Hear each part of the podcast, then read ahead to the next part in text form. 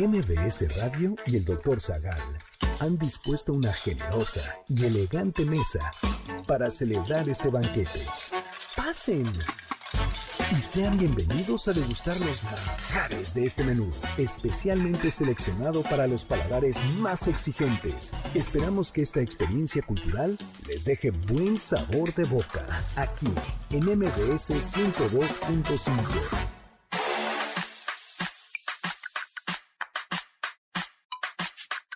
¿Dónde inició el boxeo?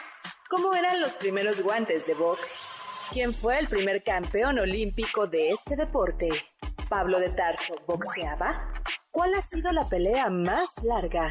¿Desde cuándo boxean las mujeres? ¿Cuáles son las reglas del boxeo? ¿Qué pensaba Agustín de Hipona de los espectáculos violentos?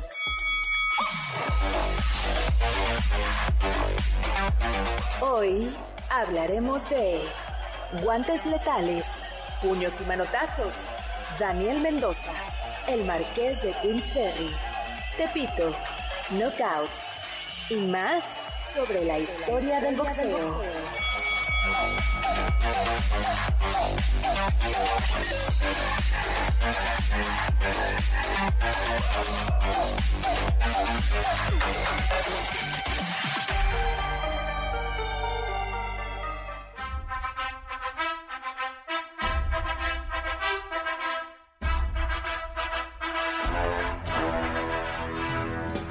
Los ofuscados ojos de Tom King vieron el guante que se acercaba a su mandíbula y se propuso protegerla alzando el brazo. Vio el peligro. Deseó parar el golpe, pero el brazo le pesaba demasiado y no pudo. Le pareció que tenía que levantar un quintal de plomo. El brazo no quería levantarse y él deseó con toda su alma levantarlo. El guante de Sandal ya le había llegado a la cara. Oyó un agudo chasquido semejante al de un chispazo eléctrico y el negro velo de la inconsciencia envolvió su mente.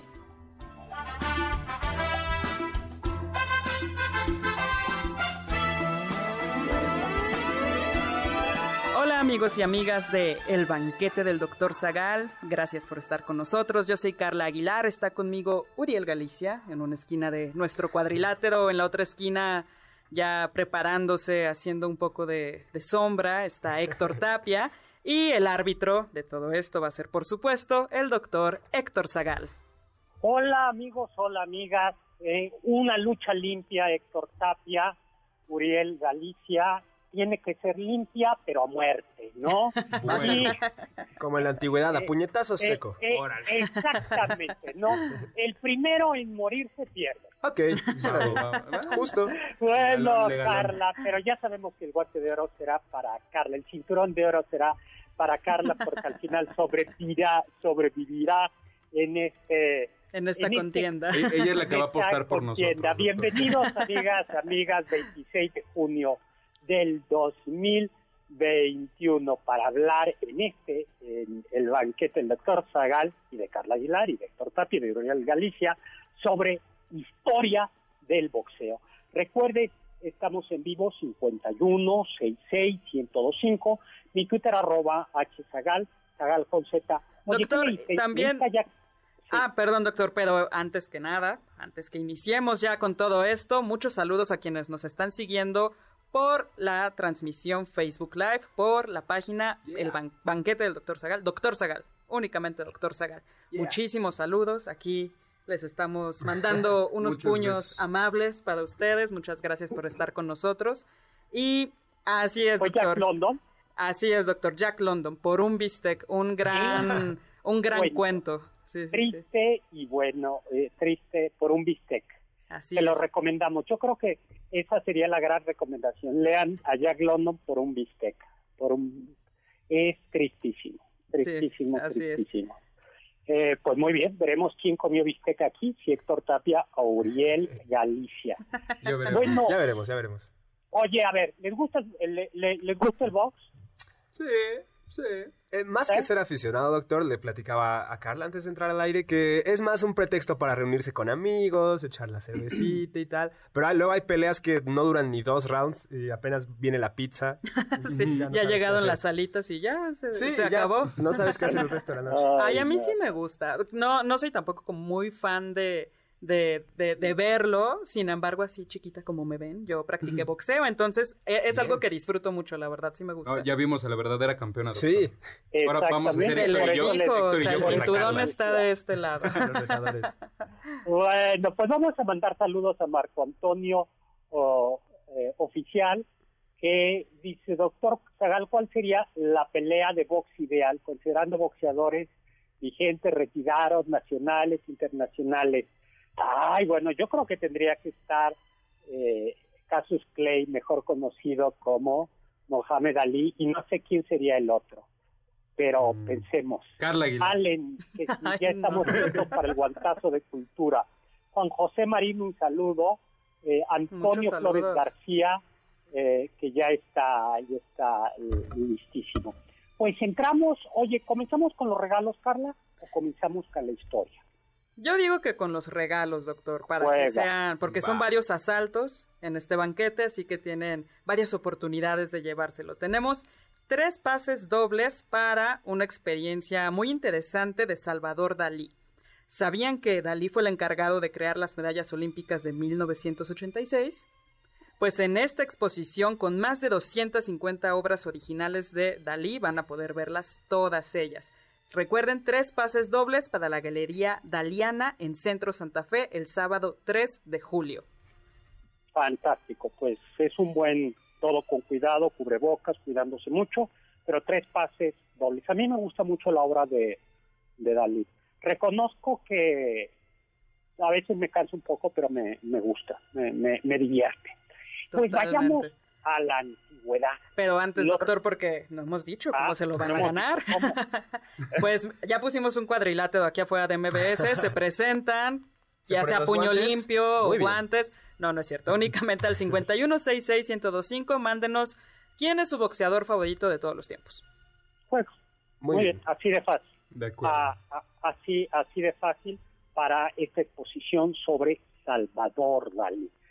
Pues les decía, les decía, les decía, lo recuerdo como si fuera ayer, hace tres mil años, allá en Mesopotamia, cuando yo era un adolescente. Eh, se podía, parece que ahí es donde están los antecedentes del boxeo. Se encontraron unas, unas plaquitas de terracota donde aparece algo en la antigua Mesopotamia, la tierra entre dos ríos, que parecería ser eh, un bajo relieve eh, de... Pues donde se ven dos figuras cruzando puños justamente. Exactamente. Y más, tarde, eh, más tarde hay también, por Mesopotamia, se pueden ya ver a otros dos eh, en otra obra, en otros restos arqueológicos, se pueden ver dos hombres enfrentados, cruzando puños sin guantes. Ah, eso no se los había dicho Uriel y Héctor, se tienen que quitar los guantes. Claro que Muy bien. puño limpio. Como en la primaria. Pero curiosamente... Sí. no, porque en la primaria te ponías el suéter. Ah, claro, sí, te robaban la torta y... Qué fresa, qué no, porque raspaba, doctor. Ah, pues, pues justo Fred. ah, bueno, sí, Ese es el chiste. Pues pero en este segundo restos arqueológicos ya aparecen los guantes sin puños, pero con un tipo de correa atada a cada muñeca. Y vayamos al 1350 antes de Cristo, recién yo cumplí mis 15 años, en la Tebas de Egipto, en la Tebas egipcia, donde encontramos ya a tres pares de hombres eh, en un enfrentamiento boxístico. Eh, y de nueva cuenta nos volvemos a encontrar con que se hacía a puño limpio. Pero yo creo que donde ya se desarrolla el boxeo es, como siempre, en la antigua Grecia. ¿Y qué mm. podríamos decir sobre el boxeo de la antigua Grecia? ¿Cómo se llamaban a los boxeadores?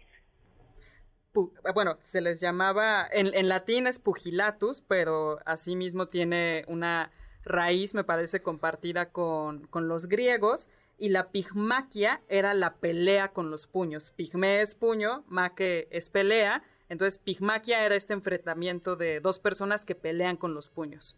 Y una descripción extraordinaria donde ya vemos lo que es una lucha, que no, es lo menos que hoy esperamos entre Uriel y Héctor, ¿eh?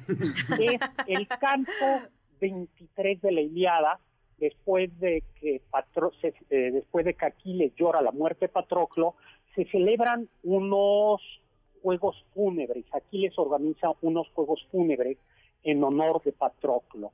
Carrera de carros, lucha, carrera a pie, lanzamiento de peso, tira con arco, lanzamiento de jabalina y pugilato. Hay que recordar que no es lo mismo lucha que pugilato. ¿Y cuál era su especialidad, doctor? ¿En qué La, usted? la, la mía, yo, yo, yo, lo mío era la carrera de carros. Mm. Muy bien. Lo mío era la Mm. carrera de carros, que es lo menos violento. Eso sí, si te caes te matas, pero digamos que prefiero... prefiero La velocidad. Prefiero la velocidad. Mm. Un cada, como es dejar un cadáver joven Y bello. y bello que, que llegar todo magullado Sí. a la sí, tiene, tiene sentido. Yo no participé en eso porque no soy violento, pero el premio les va a decepcionar. ¿Cuál crees que era el premio? Eh, pues, Gloria eterna. dinero.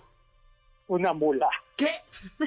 ¿Una de oro o de una mula? No, nada una más? mula. No, una mula, ¿no? De oro, plata y bronce para el tercer lugar. ¿no? Era una gran Sí. mula, hay que decirlo. Ok. Era, Sí. fue de- de- descrita como una muy buena mula. Creo que- Entonces, Suena mejor que los como- millones que, que ganan ahora los boxeadores. Sí. O bueno, hoy sería como un buen coche. Ellos no Un tienen una sí, mula. exacto, un buen coche. O sea, un Ferrari era el carro de caballo, pero una mula era como un, un buen coche. Y había. Y el- premio al segundo lugar. Pues sí era una copa de asa doble, y yo creo que luego la podías llenar de este De vino, ¿no? Con tus lágrimas por la vida perdida. Y en esta esquina tenemos, a ver si, si Carlita ahorita nos lee algo, nos cuenta algo de cómo fue la batalla, pero de un lado tenemos a Epeo, peso Walter, no peso completo, Ah, un consumado boxeador que amenaza con destruir, hacer pedazos, hacer pomada, aniquilar al enemigo, y no solo eso, sino le dice a los amigos del adversario que estén listos para el funeral. Oiga, Oh, doctor, y de ahí, y el- de, de ahí sale como, por ejemplo, la frase cuando estás a punto de pelear que dices, epeo, epeo, ¿eh? Epeo. ¿De ahí Sí. salió? Eh, ¿Por yo, ese yo creo, yo Es la creo ra- que no, yo creo la que raíz. esa no viene del, del- del griego, yo creo que esa viene del castellano clásico. Ah, está bien, está bien. Pero lo puedes disfrazar de no. Estoy evocando al Claro, gran Epeo. al gran peleador. Y del otro lado tenemos a Eurialo, cuyo poderoso cuerpo era descrito como divino y que fue el único menso que, se, que aceptó luchar contra Epeo. Aún después de que ya había dicho prepárense para el funeral, dijo, Funeral. ah, está bien, yo, yo le entro, Juego, yo voy. muy bien. Juego. Hay que Doctor, Pero entonces tenemos la esquina y doctor, tenemos que irnos ¿Cómo? a un corte. Lo dejamos en suspenso. Lo dejamos en Ah, suspenso, tenemos que irnos a un corte, pero regresamos para ver cómo terminó esta gran batalla.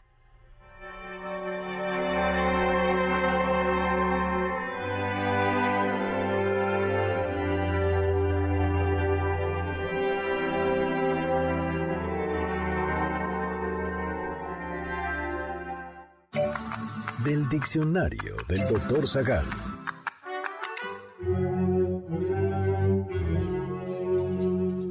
Al cuadrilátero de boxeo se le conoce también como ring, término inglés que significa anillo o forma circular. Esto porque en Inglaterra las primeras peleas se realizaban dentro de un círculo trazado en el piso.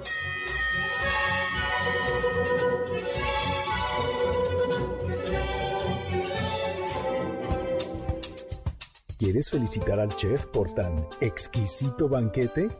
Llámale al 55 51 66 1025 en MBS 102.5. ¿Quieres contactar a los ayudantes del chef?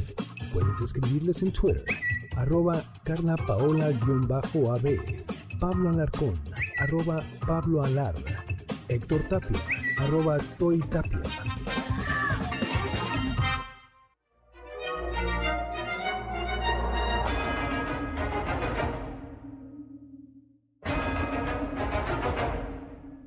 ¿Quién osa desafiarme a mí, Epeo el lanzador? Yo mero. Euríalo con mi cuerpo divino. Vamos a ver si me puedes lanzar por los cielos. De acuerdo, pero que vengan tus amigos a tu funeral.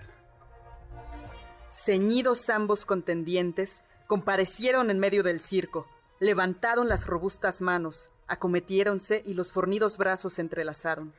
Crujían de un horrible modo las mandíbulas y el sudor brotaba de todos los miembros. El divino Epeo, arremetiendo, dio un golpe en la mejilla de su rival, y Euríalo no siguió en pie largo tiempo. Como encrespándose la mar al soplo del Bóreas, salta un pez en la orilla poblada de algas y las negras olas lo cubren enseguida, así, Euríalo, al recibir el golpe, dio un salto hacia atrás.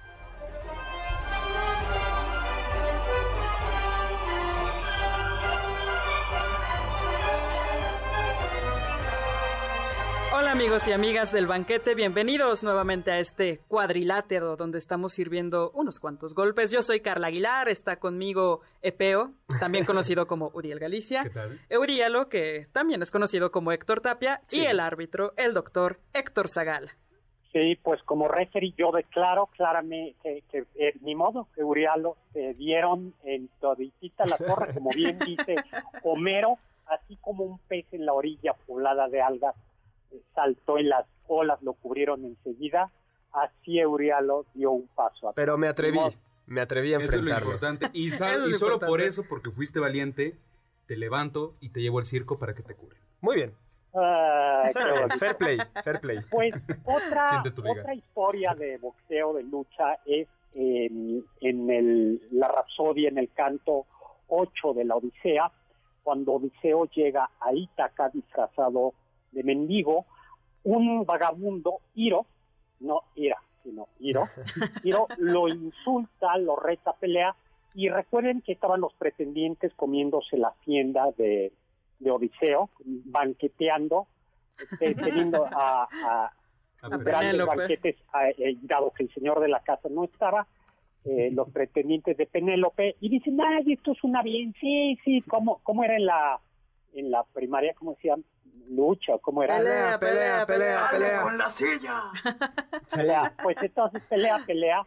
Y, y no solo eso, sino que lo ofrecen, dicen, bueno, y el que gane se puede llevar algo que me da bastante asquito, pero que es como una morcilla, Así. que era unos vientres rellenos de grasa y sangre que serían preparados para la cena. ¿A ti te Híjole, como pancita la Mm. barbacoa. Uf, una No, pancita, o sea, un taquito pues, de una pancita. cosa Uf, así. No, Pues yo bueno. prefiero. Y entonces le dicen, bueno, el que gana, y Odiseo, eh, eh, cuidando no descubrir su, Su su identidad. identidad, le rompió de un puñetazo varios huesos del cuello. Le pegó en el cogote, doctor. No, pues del cuello, con lo cual ya quedó. Tenían Sí, un quedó. concepto interesante de premios en la antigüedad. Sí. Sí, yo, yo prefiero los premios. ¿Quién quería ganar? Toma, te doy este corazón de manzana. Casi, casi- bien. Una reliquia. Oiga, doctor, Ahora- y, Odiseo, y entre Odiseo y Epeo, ¿quién habría ganado? Uh, Ah, yo creo que Mm. como Odiseo es, eh, buena pregunta, agudo, astuto, eh, poli- eh, politropos, no hubiera luchado con Epeo, hubiera hecho alguna trampa. Seguramente Epeo era más, Epeo era más fuerte que Odiseo, pero Odiseo hubiera hecho algún, eh, hu- hubiera urdido alguna argucia para, para ganar. es una manera muy elegante de decir que era un sacatón.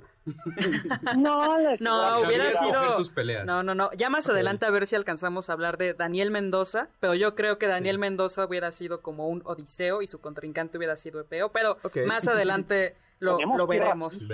Sí. Así Eh, es. Filóstrato de Atenas, este es otro bonito nombre para uno de sus hijos, Filóstrato.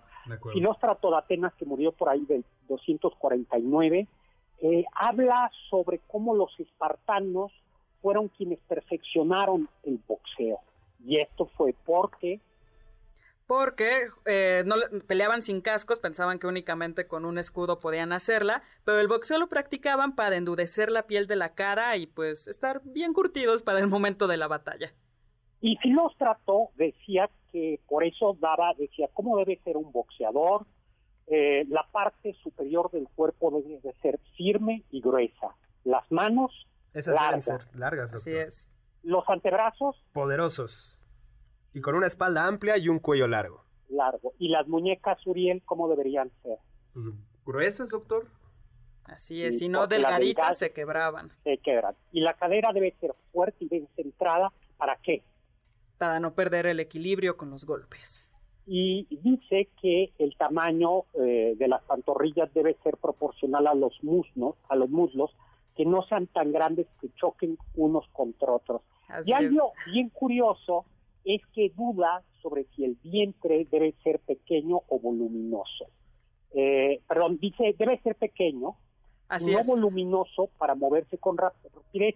Sin embargo, un vientre voluminoso, eso me hizo mucha gracia, tiene una ventaja. ¿Cuál ventaja? Pues la panza se dio un obstáculo para los golpes dirigidos al rostro. Exactamente. Eh. Platón, el filósofo Platón, pues consideraba que eh, en tiempo paz era necesario el entrenamiento militar. No nos va a dar tiempo de, hablar todito, todo el texto de Platón, pero simplemente le decimos que, lo que había que hacer era eh, practicar, había, eh, que practicar para la guerra y por eso los eh, había que ser atleta, pugilista, pancracios, porque llegar a la guerra sin haber practicado era, era una eh, locura. Esto lo dice Era como ir a una pelea sin haber entrenado. A la guerra sin fusil. tal cual. Y en ese momento el fusil son las manos. Y los griegos fueron los inventores de algunos de los artilugios que se usan en el entrenamiento del box. Por ejemplo, el córicos. A ver cómo andan sus etimologías griegas. ¿Qué es córicos o córicos? Uh, yo creo que si alguien encuentra los apuntes de mi preparatoria ya va a ser como, como esos Pero textos. Carla, que si tomaba bien sus clases, nos puede decir, a ver, ¿qué es córicos? Era, doctor, un saco de arena con el que practicaban los pugilistas, pero también los luchadores del pancracio. Para los pugilistas tiene que ser un poco más ligero y el, lo de los luchadores tenía que ser un poco más duro para que fortalecieran así los huesos y los músculos. O sea, ¿es el predecesor de la famosa pera, doctor? La pera de boxeo.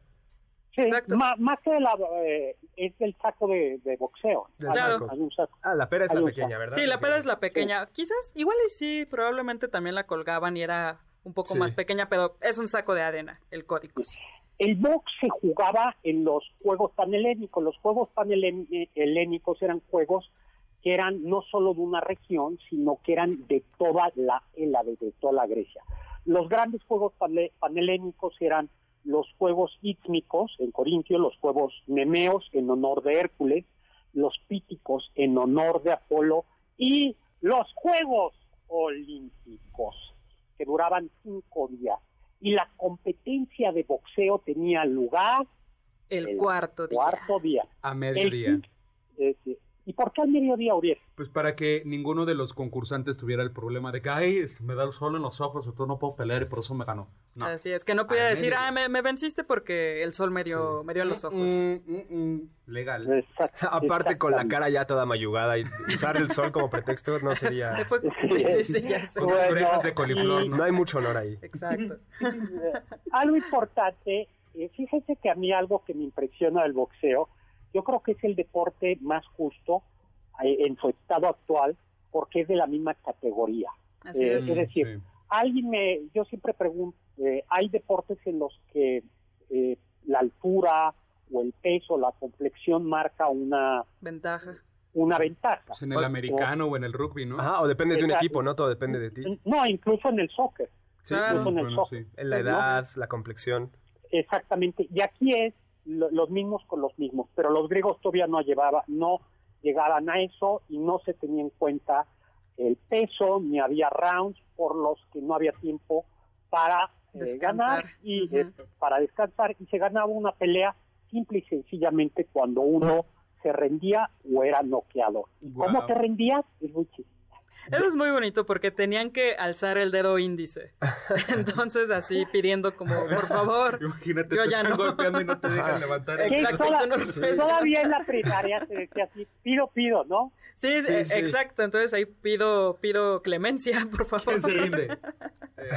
Yo. Eh, Un segundo. Sí, exactamente ese gesto de, de pido yo, yo las pido, pido, pido, es el... Ese, eh, Nace luego, aquí. no, ¿Dónde se luchaba? Se luchaba en escama, que era como en una zanja en la tierra, supervi- supervisada por un árbitro. Eso me gusta y eso lo vamos a hacer en la pelea de hoy. El Sí. árbitro del box, eh, de- del pugilato, llevaba un látigo. ¿Qué? Oh, Así ¿Y es. sabes para qué era el látigo, Uriel? ¿Para espantar a las moscas? No, Ojalá era sea- para cuando un combatiente no respetaba una de las reglas, el árbitro al parecer tiene el derecho de darle un latigazo. ¿Y qué reglas ¿Y qué regla? ¿Cuál era la regla? No. Si, si no había ni rounds, ni... Bueno, Ah, pero no, no, era vale todo, tranquilo. Sí Ah, había se ciertas vale. reglas. Abrazarse. Así es. No se vale rasguñarse. Ok. Ah, bueno, ¿Qué tal las mordidas, doctor? Ese, es- ese siempre es un último recurso muy efectivo. No, y no se valen las mordidas. Ok. Para Lo que no sabemos con certeza es si estaban prohibidas las patadas o no. Yo al menos en mis bo- en, en mis peleas griegas yo no yo no permitía las las patadas, a mí me gustaba que fuera puño limpio, Entonces, todo lo demás. usted era maestro con el látigo, doctor, entonces. Esa- ¡Ah! Oh, patadas. Qué patadas. Nos tenemos que ir un corte y vamos a hablar a nuestro regreso la primera pelea arreglada y tenemos que llegar al siglo XX, Carla. Va- Héctor, vamos estamos corriendo, en vivo. doctor. Mi Twitter arroba chesagal, sagal con Z.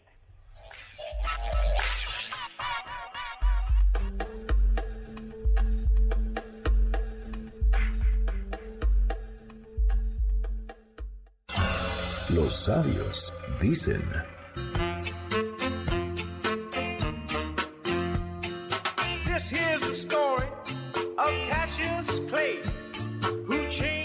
Flota como una mariposa, pero pica como una abeja.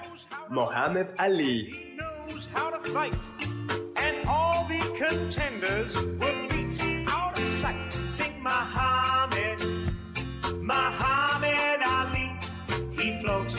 A a. ¿Faltaste alguno de nuestros banquetes? ¿Quieres volver a degustar algún platillo? Escucha el podcast en mbsnoticias.com. MBS 102.5. ¿Tienen algún comentario?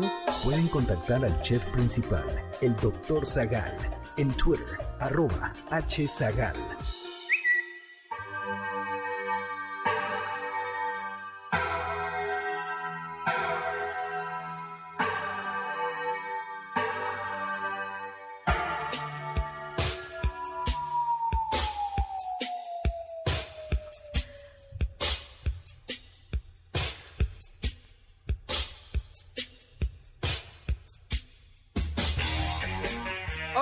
Amigos y amigas del banquete, bienvenidos a este cuadrilátero. Yo soy Carla Aguilar, está conmigo Uriel Galicia, Héctor Tapia y por supuesto el doctor Héctor Zagal. Gracias, Carlita. Qué buena música escogiste, ¿no? Mm, La, Gracias, doctor. Muy, muy, muy bien, muy bien. Mi Twitter, arroba chesagal, sagal con Z, estamos hablando de historia del boxeo, pero vamos lentísimos, tenemos que llegar al siglo XX al menos, y Sí, todavía no hemos llegado ni siquiera al, a, la, a la época... Todavía no de- estamos después de sí. Cristo. Todavía no estamos después de Cristo. Así Oye, eh, un- Doctor, nada más rápidamente, ya tenemos a los ganadores de los tres pases dobles. Muchas felicidades a Miguel Ángel Martínez León, a Juan Manuel Martínez López y a Mario San Martín Piña. Muchas felicidades. También muchos saludos a Ani Galicia, A Marcos Cerratos, Arturo Cerrilla Sosa, Ismael Pérez Jiménez Ocap Santillán. y Miriam Juárez Hernández, que nos mandan muchos saludos, doctor. Pues un super saludo, pero no dijeron a quién le iban, si a, a Uriel, eh, a, a Uriel Galicia o a Héctor. Aquí Tapia. veo que, veo que todos iban para Héctor Tapia, doctor, y, y están apostando a mi favor. para esta pelea. Será, será una tristeza cuando todo ese dinero vaya hacia mí, doctor. eh, ahorita vamos a arreglar esto. Cuando la mula Y- vaya. La- la- la- lo que tú querías era la copa de dos tazas porque viene rellena de ron. Uh, sí. no bebían ron. Va. Pues vamos a dar un pase doble para la obra de teatro Imperio. Por cierto, estoy contento porque acaba de haber otra edición, otro tiraje de mi novela Imperio. Hoy me entregaron Muy Felicidades, bien, publicada por Planeta, gracias a ustedes, y eh, justo a partir de ese de esa novela hay un monólogo que se representa en el Castillo Chapultepec. Sábados a las 7 de la noche, eh, con dramaturgia de em, Rodrigo González y música de Alonso Burgos y Ernesto Godoy como Maximiliano Habsburgo. Entonces, ¿a quién se lo damos? A quien nos diga un pase doble. A ver, a ver, Al Uriel. que le diga cuál era el apodo del boxeador Jake LaMotta. Híjoles, esa, bueno, ok. Está difícil, pero bien. Mm, ¿O lo cambiamos? No, ay, no, No, está sencillo. ya. No, no, no, está Do- sencillo. Al 51661025, ¿cuál era el Doctor Google todo lo puede. Además, además, 516605 y vamos a regalar también de una vez o, dos ejemplares de mi novela El Inquisidor, publicada por Planeta, simplemente a que nos digan su- la pelea ideal para ellos, en The Box. perfecto. Muy bien. ¿A quién les Perfecto. gustaría? ¿no? También al 516605, ¿no? Pase doble, repite la pregunta, Uriel. ¿Cuál era el apodo del boxeador Jake LaMotta? Exactamente. Y eh, dos ejemplares, un ejemplar del Inquisidor a las dos primeras personas que al 51 66125 nos digan cuál es el cuál sería su Pelea Su ideal. pelea ideal. pelea ideal. No, doctor, el doctor Héctor Hernández nos está eh, escribiendo también. Eduardo Muchos Müller saludos. dice que, que está muy, muy contento. Márquez tiene mucho mérito por haberle ganado a Manny Pacquiao. Eso es muy Jorge cierto. Sí, sí, Mortales, sí. eh, eh, Jorge Mortales está aquí. Luego dice que el programa de hoy tiene mucho punch. Y Janet Pincle, que ya está, Gracias, eh, está saludos. por aquí. Luego, luego, eh, estábamos entonces platicando de la primera pelea arreglada en la que tenemos historia, Pausania, eh, que murió en el 1180 después de Cristo, ya llegamos después de Cristo. Ya cruzamos. que, que escribió como una guía de turistas para Grecia. Es, es muy curioso porque es como un vademecum, como, como, como una guía de para tu- turistear en la Así antigua es. Grecia. Eh, se llama así Descripción de Grecia. Nos cuenta que en la Olimpiada 98, la que tuvo lugar en el 388 antes de Cristo, un tal Eupalo de Tesalia sobornó a tres boxeadores, Agenor de Arcadia, Britanio de Cífico y Formión de Alicarnaso, que habían ganado los juegos pasados y para que arregló para que él eh, resultara ganador, pero al parecer eh, fue la primera vez, eh, lo pescaron en la tranza y se dice que fue la primera vez que un atleta violaba las reglas del combate. O sea, también es otra también es otra costumbre que inauguraron los griegos, las peleas arregladas. En realidad aquí todo está arreglado. Todo está arreglado. No les voy a decir a quién la apostó Lar- el referee, a quién la apostó Carla, pero ya tenemos arreglada. Pero los guantes, ¿de dónde provienen? Algo interesante, doctor, es que ya con los griegos sabemos que se utilizaban como correas de, de cuero que se ataban en las manos sobre los nudillos y que a veces llegaban más allá de la muñeca, casi hacia el codo. Eran conocidos como gimantes, este, esta especie de, de guantes. Entonces nada más eran como unas correas de cuero que se ataban alrededor de los puños para defenderse. Y bueno, imagínense, con un cuero bien curtido, pues sí te, pues te rasgaba la piel. Entonces, pues era un arma bastante poderosa. Y algo importante es que sí permitían abrir la mano para protegerte de un ataque eh, o golpear con la palma de la mano, que eso ya me parece, si te estás boxeando, como que de repente te den una cachetadita. Sí, no, es que eso arde, o sea, Sí. como que te enoja de, ¿cómo me vas a Duele más en el orgullo. Ajá, Eh, así es, es para lastimar sí. el orgullo. Pero más adelante se inventarían los Faibei, que eran, eh, em, que eran con guantes blandos que contaban ya con un interior acolchonado eh, eh, y que bueno, pues que aunque el, no, el exterior era también rígido y duro. Así es. Y luego los romanos, que ya no se andaban con chiquitas, ¿qué hicieron con esos guantes?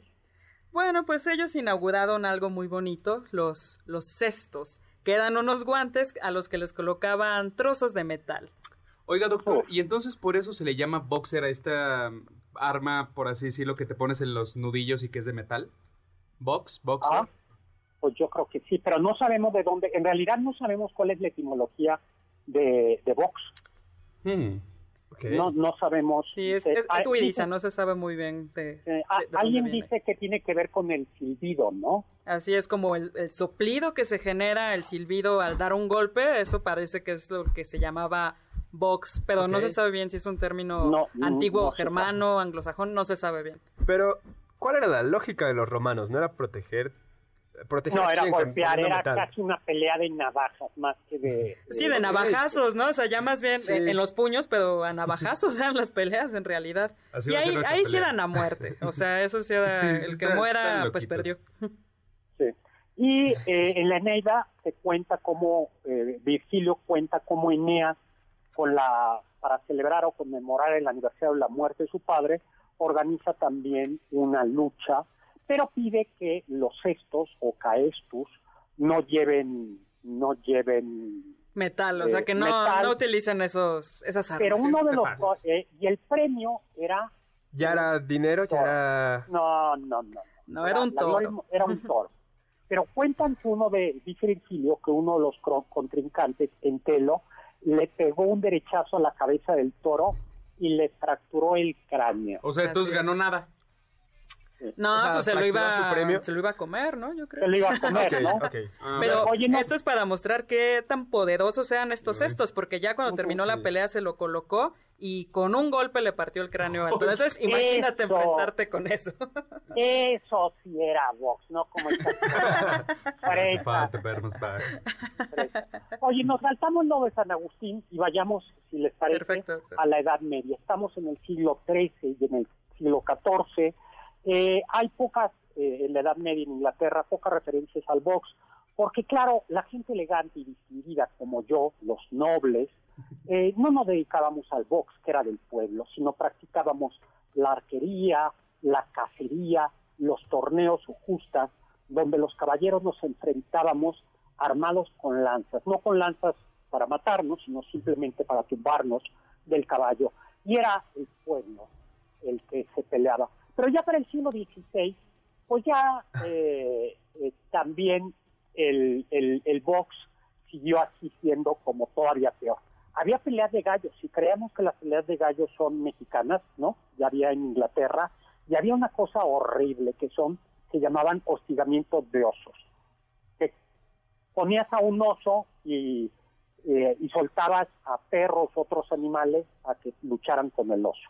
Ay, no, qué horror. Qué, qué horror, ¿no? Sí, sí, sí. ¿Qué necesidad? Todas estas, y ahí también ahí se practicaba el boxeo como algo plebeyo. Pero Oliver Cromwell, eh, en el siglo eh, XVII, eh, prohibió que un puritano prohibió el box y todas estas cosas. O sea, bueno, ustedes saben que creo que prohibió la Navidad, porque ¿Qué? como era puritano, creo que creía que era...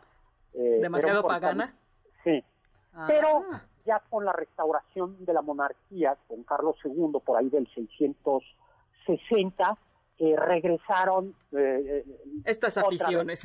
eh, ¿no? y se volvió el, depo- el boxeo como eh, deporte rural patrocinado por los nobles.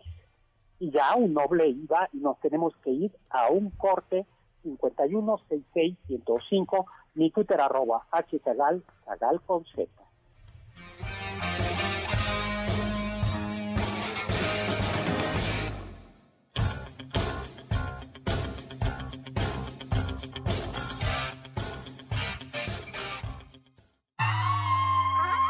Escuché que...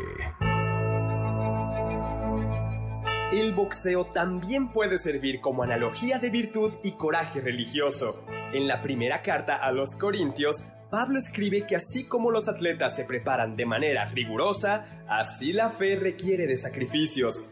La corona por la que los atletas compiten se marchita, pero la corona de quienes tienen fe es inmarcesible. Por ello, con más razón, no hay que ceder en la preparación de la fe.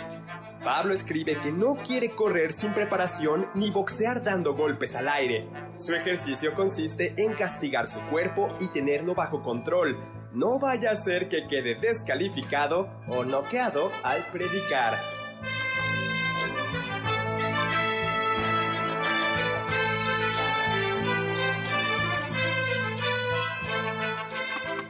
Ponte en contacto con nosotros en nuestra página de Facebook, Doctor Zagal. Ya volvemos a este banquete después de un ligero entremés comercial. Ya volvemos a este banquete después de un ligero entremés comercial en MBS 102.5. Hay quien dice que... De acuerdo con Filostrato de Atenas y Pausanias, el primer campeón de pugilismo fue Onosmasto de Esmirna, quien resultó ganador en este deporte en el año 688 a.C., en la vigésimo tercera celebración de los Juegos Olímpicos, mismos en los que se incluyó por primera vez esta competencia.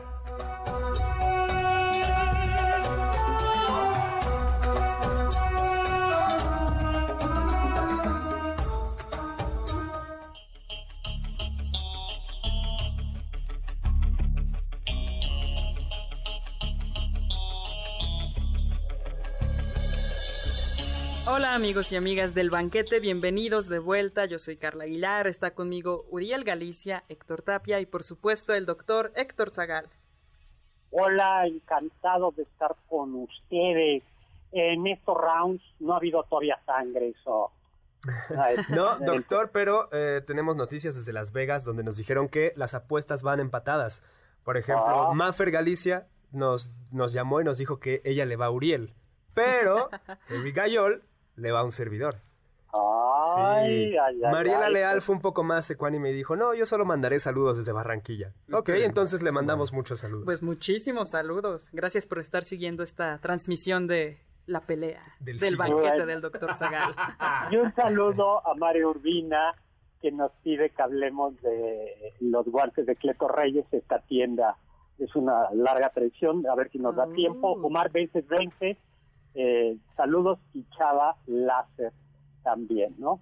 Y pues yo creo que te- tenemos que ir hasta el siglo XVIII. Bueno, eh, lo que va pasando en el siglo XVII es que quienes luchan en el boxeo es gente que tiene una gran fuerza física, como herreros, carniceros, remeros, que eran los competidores predilectos. Para 1719 tenemos a un James Fick, autoproclamado maestro de defensa, conocido ya como el primer campeón inglés de boxeo a puño limpio y que abrió una eh, academia, o como le diríamos, escuela eh, de box eh, en la calle de Oxford en Londres.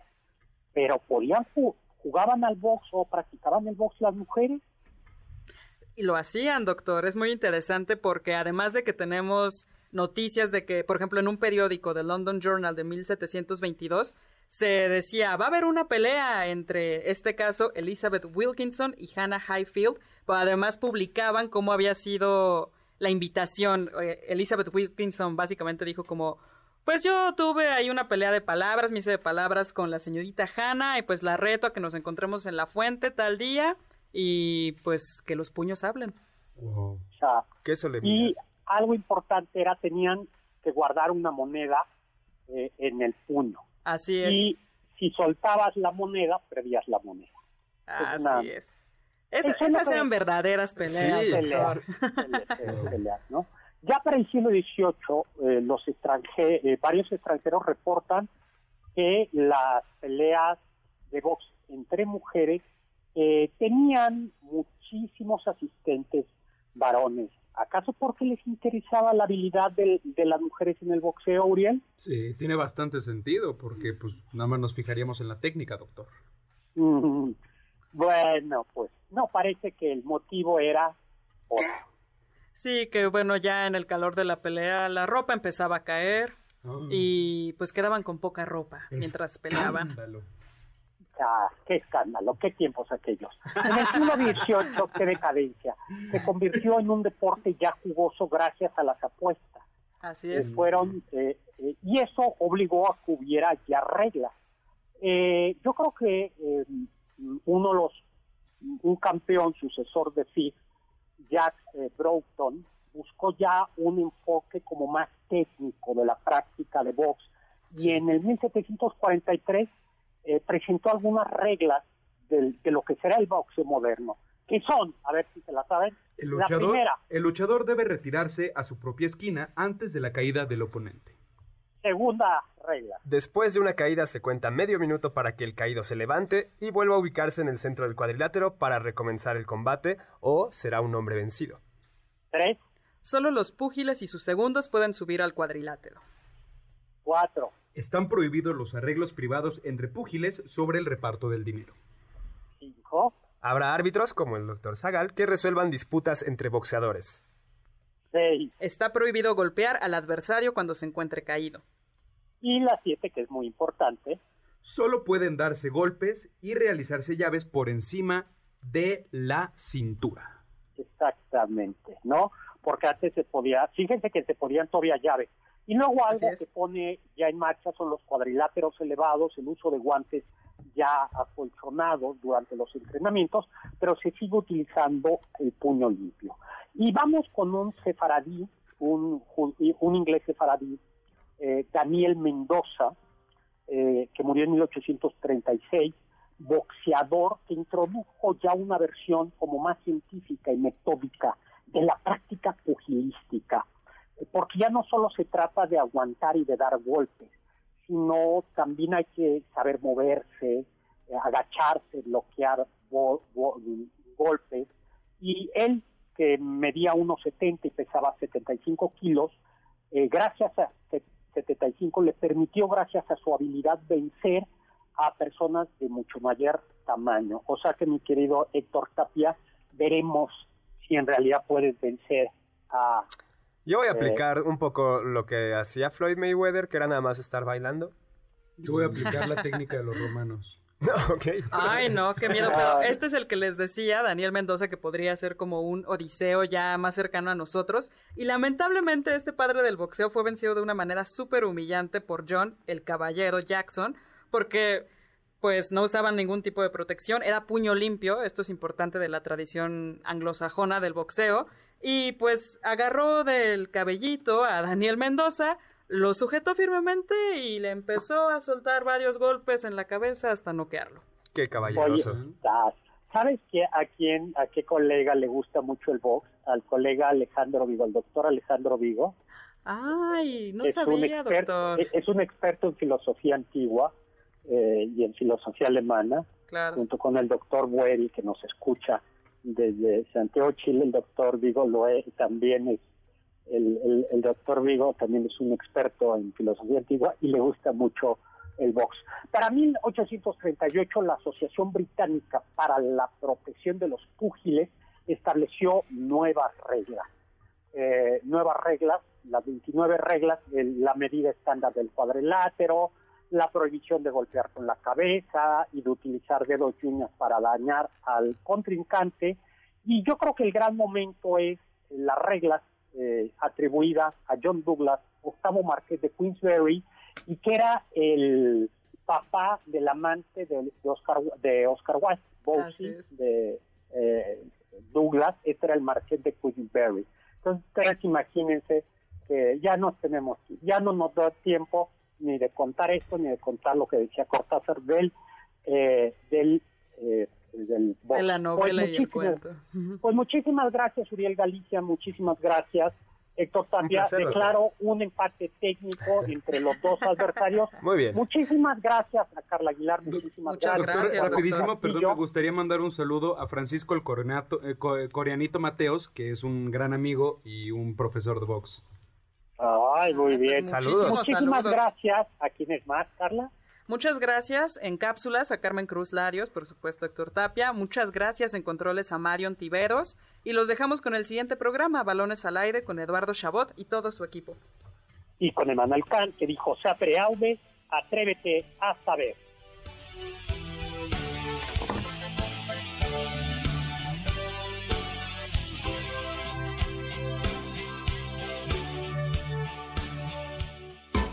Confiamos que este banquete ha sido un deleite gourmet y cultural. Gracias por escucharnos y nos esperamos el próximo sábado con una deliciosa receta que seguro será de su agrado. MBS 102.5